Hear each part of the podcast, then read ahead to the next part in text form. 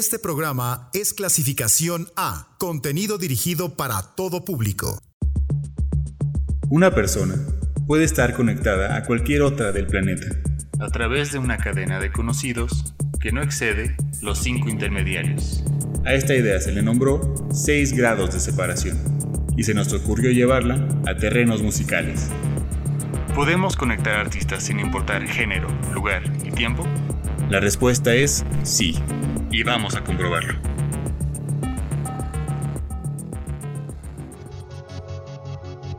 Bienvenidos a 6 grados, espacio de las combinaciones musicales discordantes. Soy Arlette Peña y hoy conectaremos a Guns N' Roses con Rigo Tobar. Vamos a platicar acerca de ellos. Formada en 1985, en medio de una época en la que la música de baile estaba en su mero auge, Guns N' Roses demostró tener todas las armas para colocarse también en los primeros lugares de los charts con la rudeza del rock. El primer EP de Axel Rose, Slash, Izzy Stradlin, Duff McKagan y Steven Adler salió en 1986 y llamó la suficiente atención de Geffen Records, pues les ofreció un contrato para lanzar su disco debut. Appetite for Destruction, lanzado al año siguiente. Aunque en un inicio no tuvo mayor impacto, comenzaron a dar un gran número de shows y eso comenzó a darles público. Aunque definitivamente el gran acontecimiento que les dio un empujón monumental fue que MTV empezó a darle bastante difusión al video de Sweet Child of Mine, poco después de esto, tanto el sencillo como el disco se colocaron en la primera posición de ventas y tanto la crítica como el público los consideraron una de las más grandes bandas del mundo. Llegaron al top de ventas otros sencillos del disco como Welcome to the Jungle y Paradise City. De la noche a la mañana se volvieron una banda gigantesca era impresionante que aunque la controversia iba al lado de ellos, incluyendo una alegación de misoginia que se desencadenó por la canción One in a Million, lograban levantarse de nuevo y seguir vendiendo de manera millonaria. Y lo cierto es que más allá de todo, lo que quería el público era ya tener un segundo disco de Guns N' Roses, el cual llegó en 1991 y en disco doble, Use Your Illusion 1 y Just Your Illusion 2, que si bien conservó el rock guitarroso que les dio un distintivo en su disco anterior, les permitió madurar para ahora desenvolverse en otras áreas, como el blues, las baladas, los arreglos orquestales, letras más introspectivas, todo resultó ser más allegado al art rock y sencillos extraídos de ambos discos como November Rain, Don't Cry y el cover de Knocking on Heaven's Door de Bob Dylan se convirtieron en clásicos del grupo, pero no todo resultó agradable, especialmente a raíz del año 1992, tiempo en que se estrenó uno de los discos más icónicos de la época y del cual hemos platicado en otros episodios de nuestro programa, el Nevermind de Nirvana. La llegada de ese gran disco grunge hizo ver a Guns N' Roses como algo del pasado, y esto enloqueció a Alex Rose, que en ese momento se transformó en un tirano caprichoso básicamente intratable. A partir de aquí las cosas comenzaron a ir en picada. Stradlin dejó la banda, el considerado mejor letrista del grupo, comenzaron a sacar más música pero no lograban posicionarse en listas de éxitos como antes y estaba claro que vivían a la sombra de su disco debut, que todos preferían. Después hubo especulaciones de que la banda iba a quebrar, ante diferencias creativas entre Slash y Rose, todo quedó en el limbo, comenzaron a trabajar en proyectos alternos. Para ese tiempo, otros miembros originales de Guns ya se habían marchado. Para mediados de la década de los 90, los únicos miembros originales que restaban eran Slash y Rose, y el primero oficialmente abandonó el proyecto en 1996. Rose trató de mantener el bote a flote, incluyendo en la banda a otros músicos, pero ya no volvieron a funcionar las cosas y el vocalista estaba desesperado, tanto así que se dio a conocer que cuando se estrenó Chinese Democracy, el último disco de la banda en 2008, y el cual generó opiniones divididas, aunque ingresó al top de ventas, se había invertido en el material cerca de 13 millones de dólares, convirtiéndose en el disco más caro de la historia. Guns N' Roses es de esos casos de bandas que llegaron a la cima del mundo y terminaron mal posicionados. Sin embargo, no deja de ser una de las más queridas bandas de rock, forman parte del Salón de la Fama del Rock and Roll, han vendido más de 150 millones de copias, ha sido nombrada una de las bandas más importantes de la historia y en fin, Guns N' Roses es grande.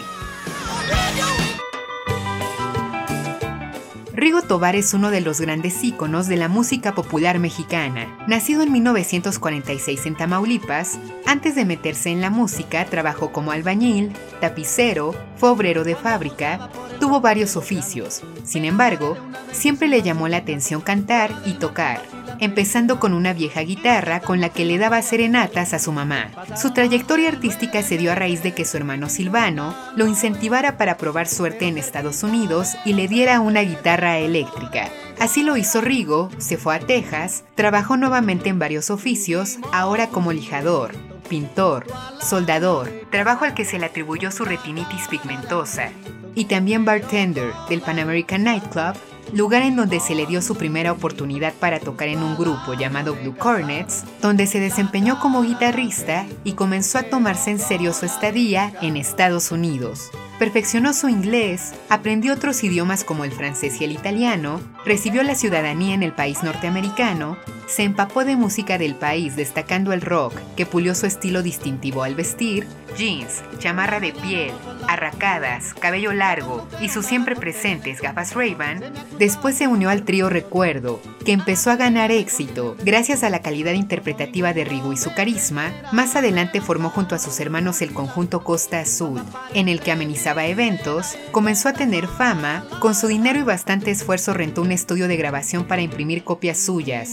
con la intención de distribuirlas en disqueras y eventualmente en 1971 consiguió contrato con la disquera Novavox, que le dio su gran oportunidad.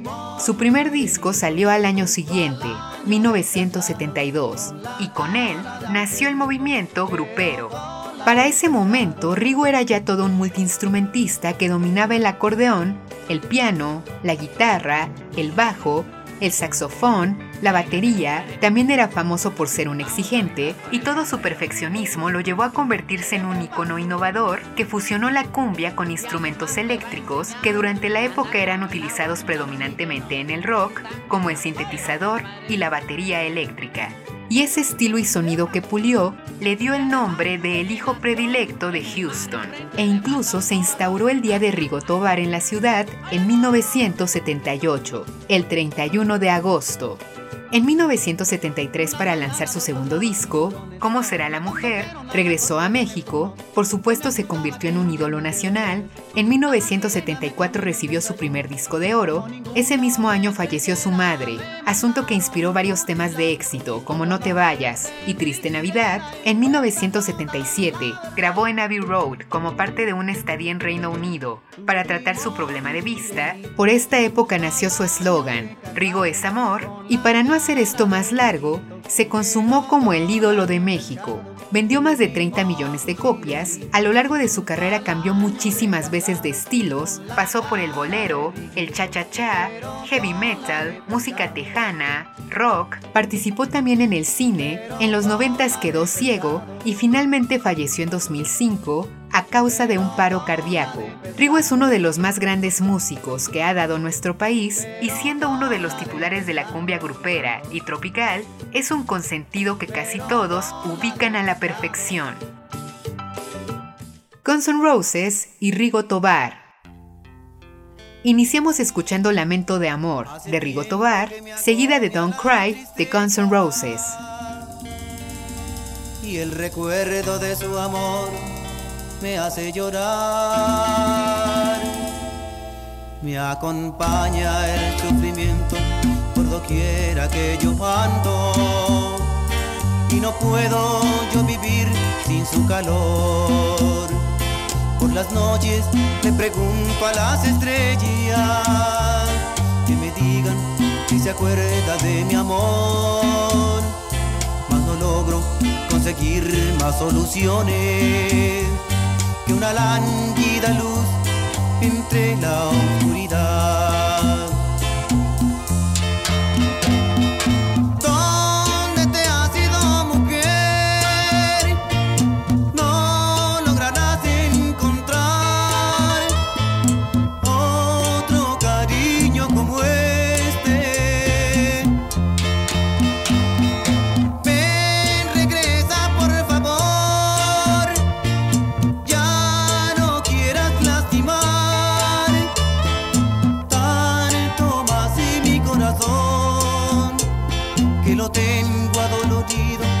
Tanto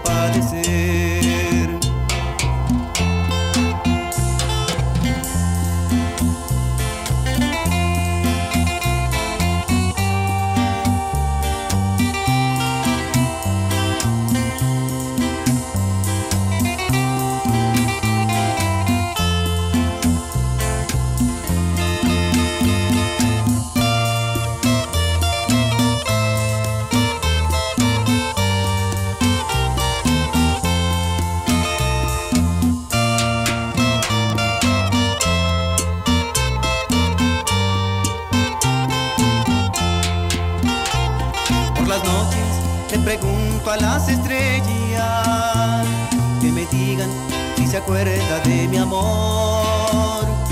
Mas no logro conseguir más soluciones que una lánguida luz entre la oscuridad.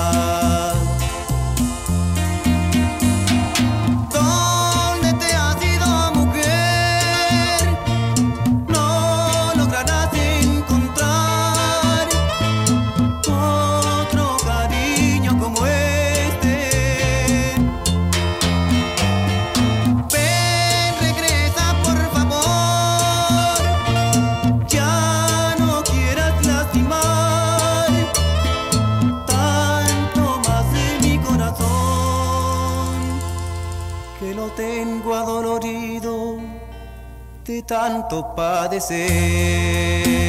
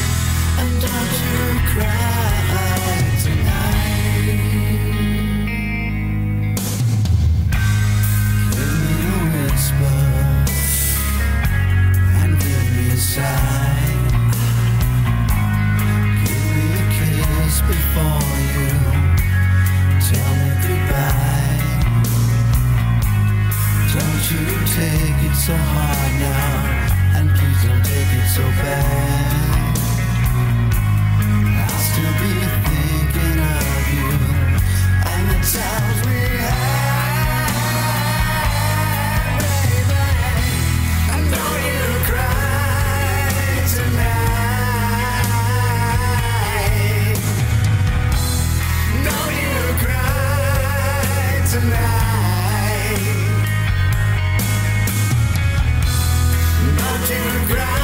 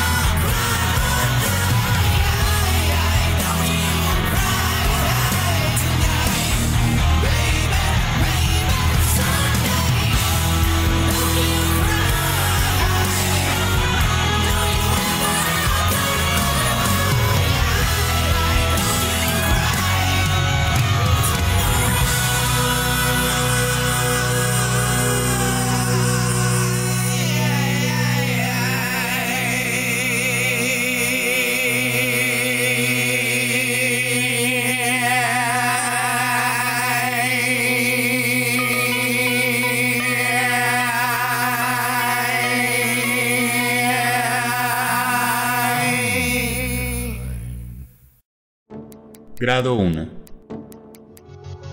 Guns N' Roses hicieron varios covers a lo largo de su carrera. Uno de ellos fue Raw Power, original de The Stooges. Escuchemos la original un momento.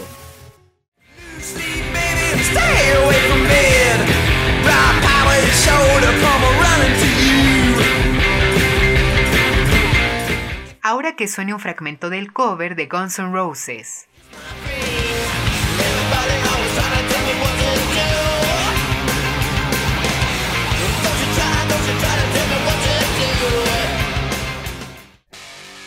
Escuchemos más de The Stooges, que suene la clásica I Wanna Be Your Dog, sencillo de 1969.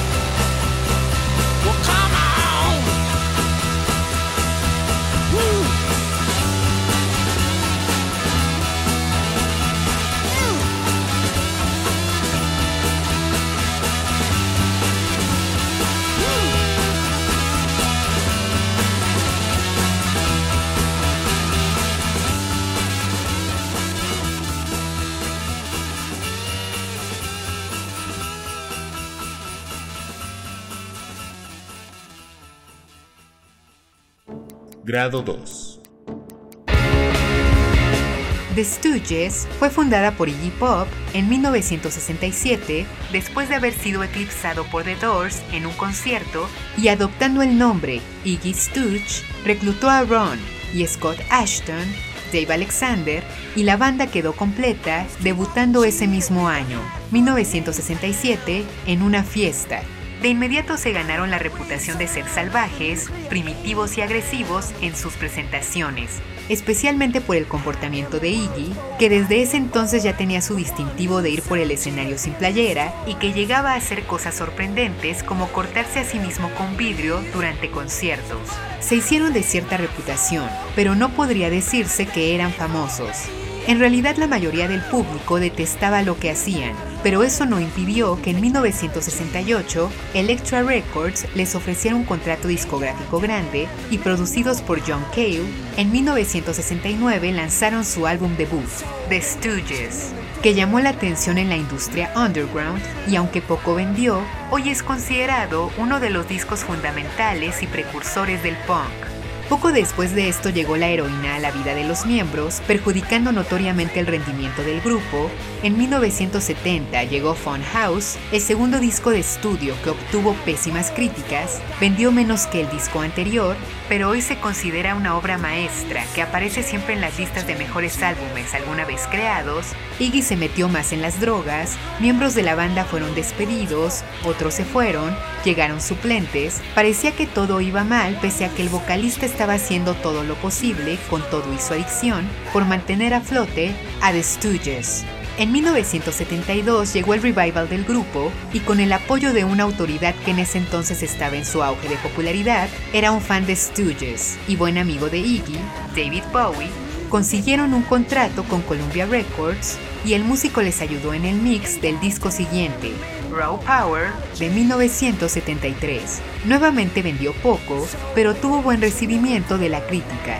Aunque hubo por ahí una situación en donde fanáticos de The Stooges y otras personas más culparon a Bowie de problemas que presentó el disco en cuestiones técnicas y dos años más tarde la banda llegó a su fin sobre todo a causa de los excesos de Iggy Pop con las drogas que ya estaban perjudicando a todos. Sin embargo, en 2013 se reunieron para dar giras y sacaron un disco más en 2013. Introducidos en el Salón de la Fama del Rock and Roll en 2010 y considerada una piedra angular del punk, The Stooges es banda de peso. Ya dijimos que el líder y fundador de The Stooges fue Iggy Pop, hoy en día ya considerada una leyenda viva de la música. Ha realizado numerosas colaboraciones al lado de artistas, incluidas estrellas de pop actuales, por ejemplo, Kesha, con quien interpretó la canción Dirty Love. Escuchémosla un momento. But a wild child can do it better.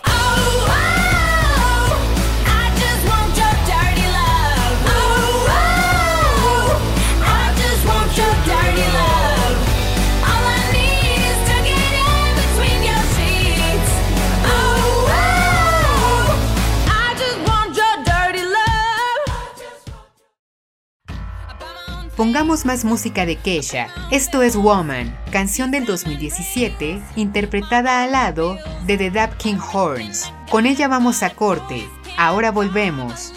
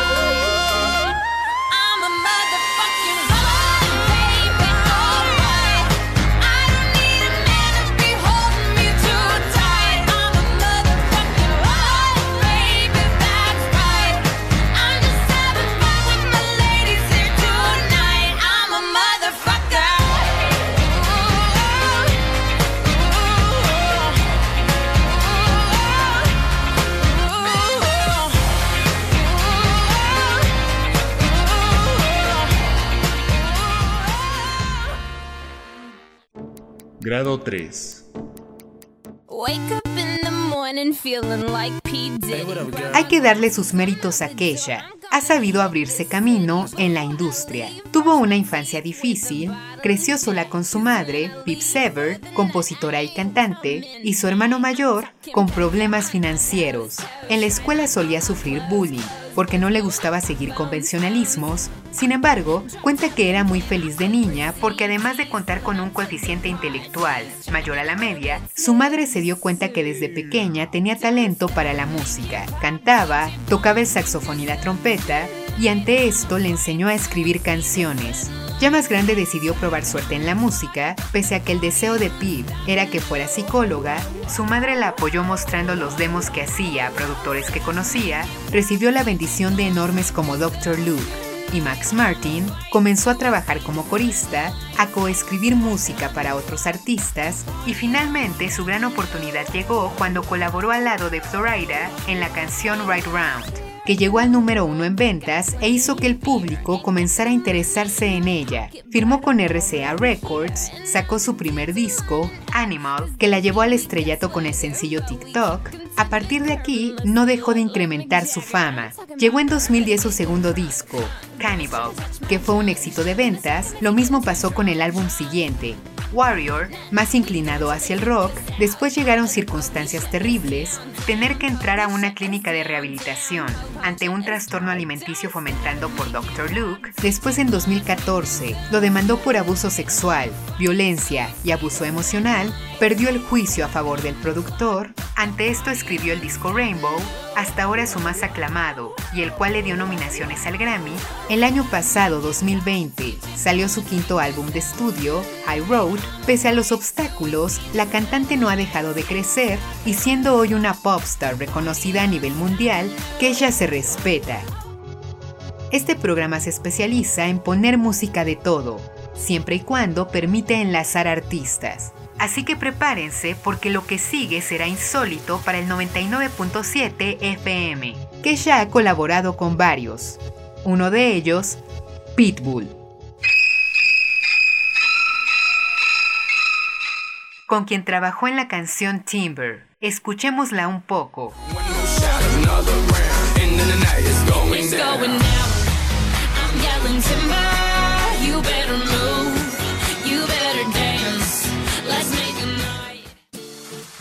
Y ahora que suene Pitbull.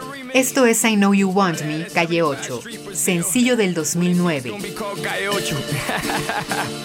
Calle 8. que hola gata, que hola omega. And this how we gonna do it. Dale. One, two, three, four. Uno, dos, tres. I know you want me. You know I want know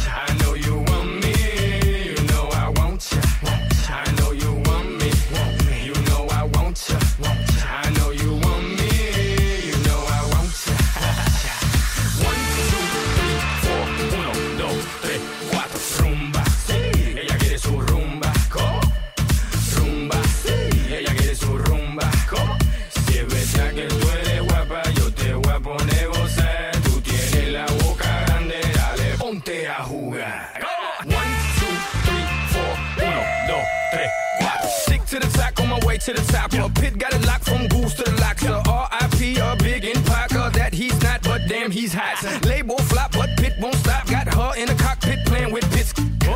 now watch me make a movie like Albert Hitchcock. Enjoy me.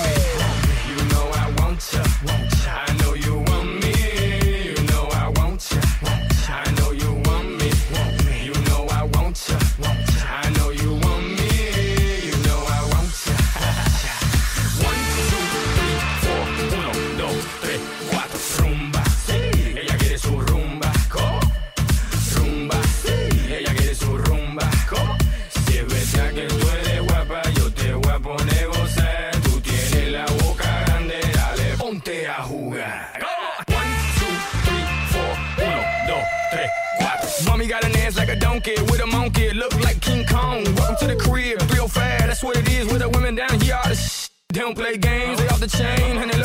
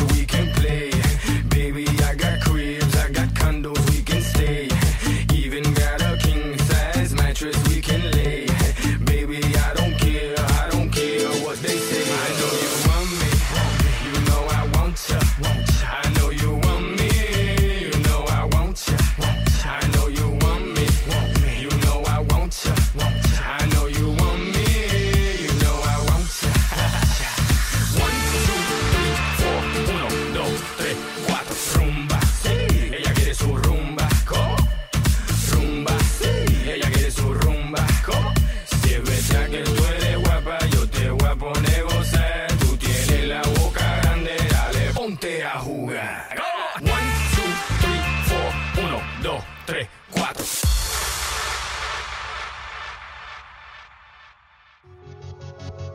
Vamos a la mitad del camino para conectar a Guns N' Roses y Rigo Tobar. Así va nuestro avance hasta el momento.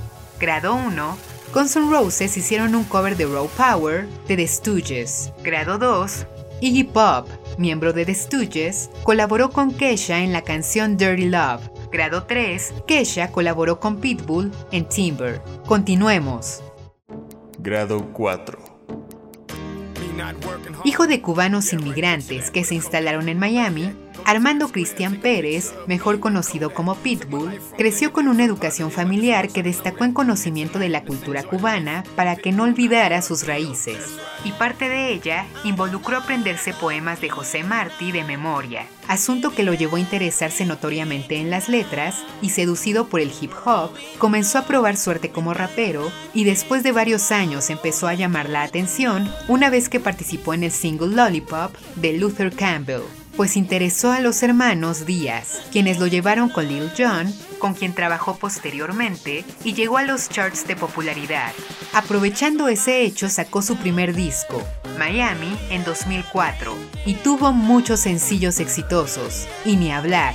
Desde entonces ha subido más y más en el mainstream, especialmente a raíz del disco Pitbull Starring in Revolution, que le dieron sus primeros verdaderos massive hits en todo el mundo. Hoy en día ya es uno bien conocido en la industria de habla inglesa y latina, y su sonido party rap, que ha sabido fusionar con reggaetón, pop, géneros del mainstream, le han permitido consolidarse como uno de los artistas comerciales más exitosos de la actualidad. Pitbull cuenta con Grammys en el bolsillo, uno de ellos un Latin Grammy que ganó en 2013 a Mejor Interpretación Urbana con el sencillo Echa pa' allá, manos pa' arriba, y una de las artistas que se encontró en esta nominación y sorprendentemente perdió ante el estadounidense fue Mala Rodríguez, quien estaba nominada por la canción Quien manda. Escuchemos música de la rapera española, Que sea la niña, canción del 2003.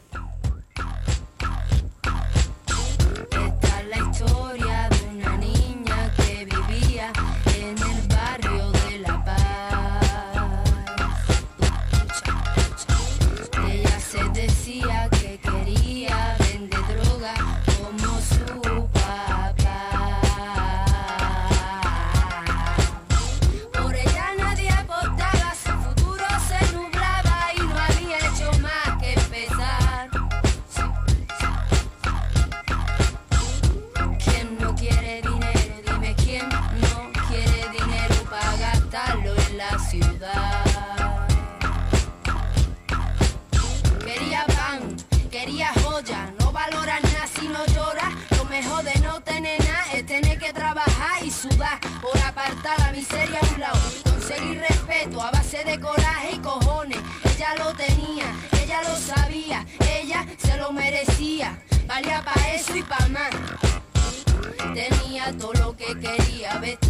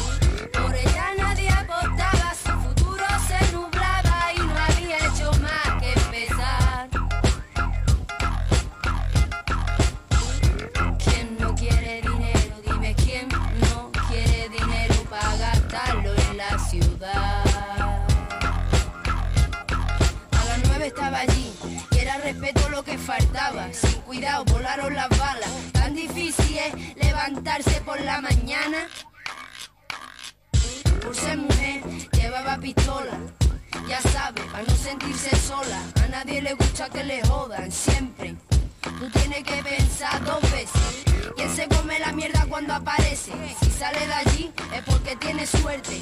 Pa' otra vez tendré más cuidado, mamá. Iré con gente. Tenía todo lo que quería, vestía la ropa con la que tú solo puedes soñar.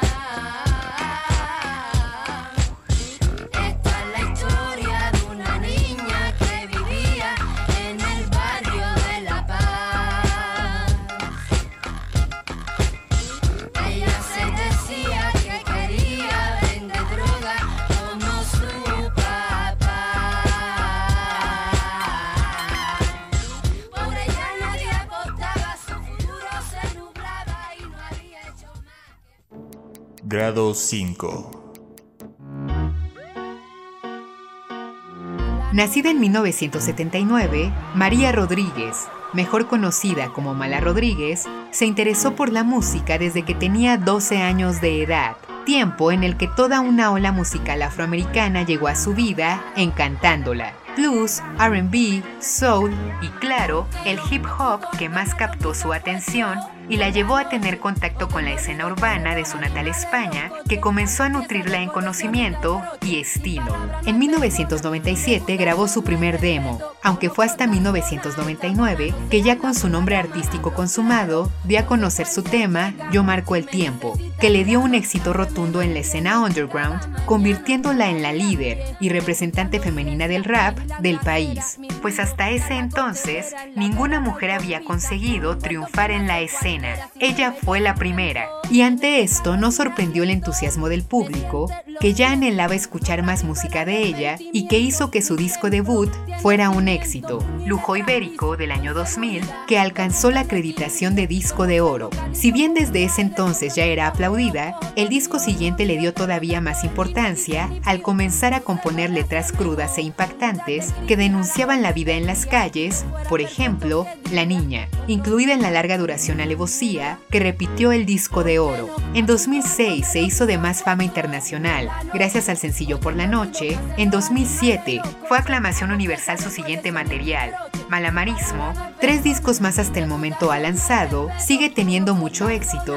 Su sonido rap que mezcla con flamenco la volvieron una de las artistas españolas del rap con mayores ventas a nivel mundial. Y con la admiración del público y la crítica, Mala Rodríguez es ya un gigante de la música de nuestro siglo. La española ha colaborado al lado de múltiples artistas, y uno que se incluye en esta lista es Cabas, con quien hizo la canción La Calora. Vamos a escucharla un momento. Mi vida crece, mi vida no lo dudes, quiero que me beses. Mi vida eso que te hace caballero te enaltece, te convence. Que suene la cumbia colombiana de Cabas. La canción se titula La Cadena de Oro, lanzada en 2005.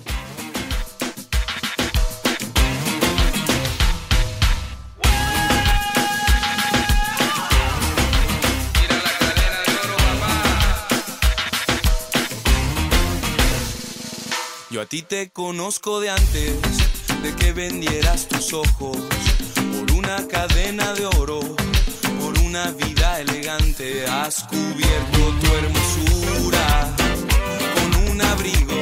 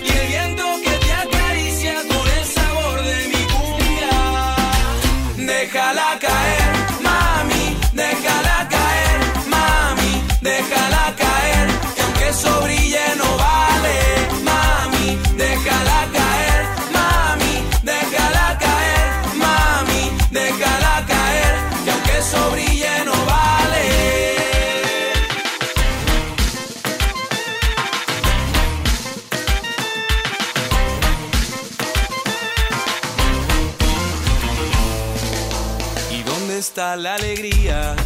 ¿Y dónde está la ternura?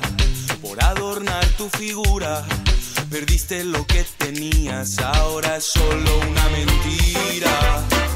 Toda tu vida, el amor es libre.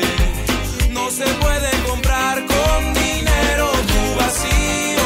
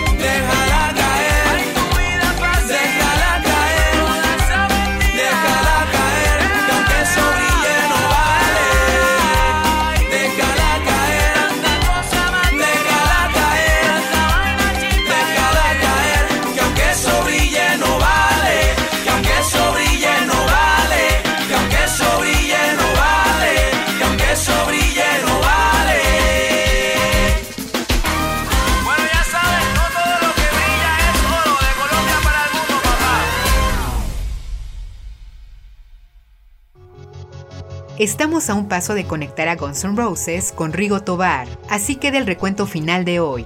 Grado 1, Guns N' Roses hicieron un cover de Raw Power de The Stooges. Grado 2, Iggy Pop, miembro de The Stooges, colaboró con Kesha en la canción Dirty Love. Grado 3, Kesha colaboró con Pitbull en Timber. Grado 4, Pitbull ganó el Latin Grammy en 2013 a Mejor Interpretación Urbana, y una que estuvo en esa nominación fue Mala Rodríguez. Grado 5, la Mala Rodríguez colaboró con Cabas en La Calora. Vamos al grado final. Grado 6.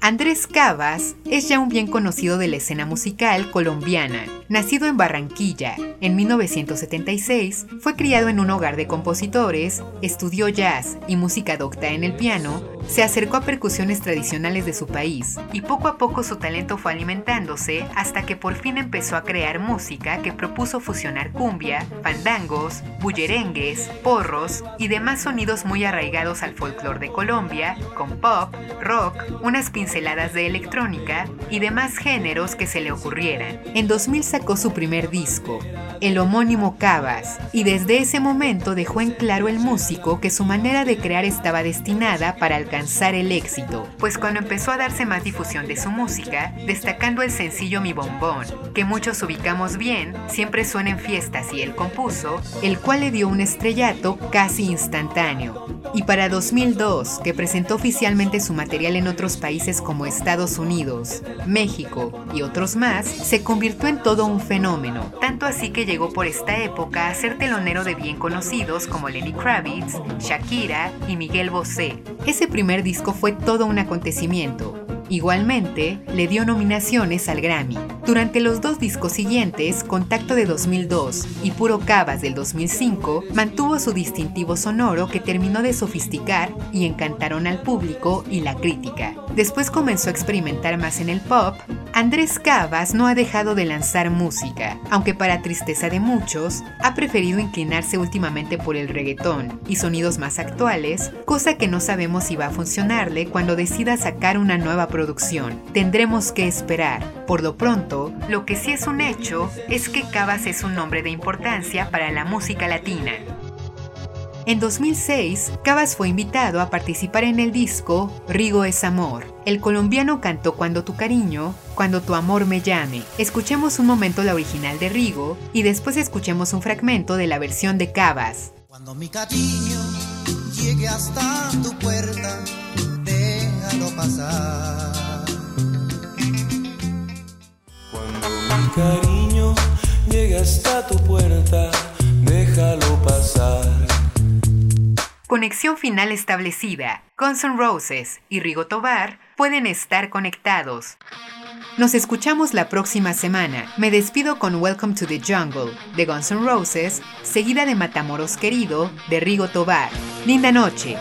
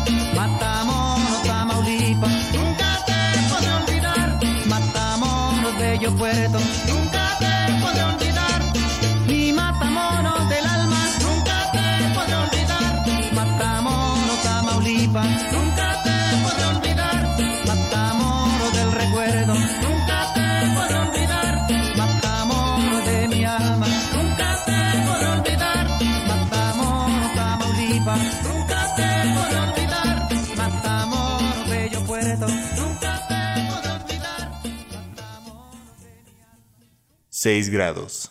Vinculaciones musicales infinitas.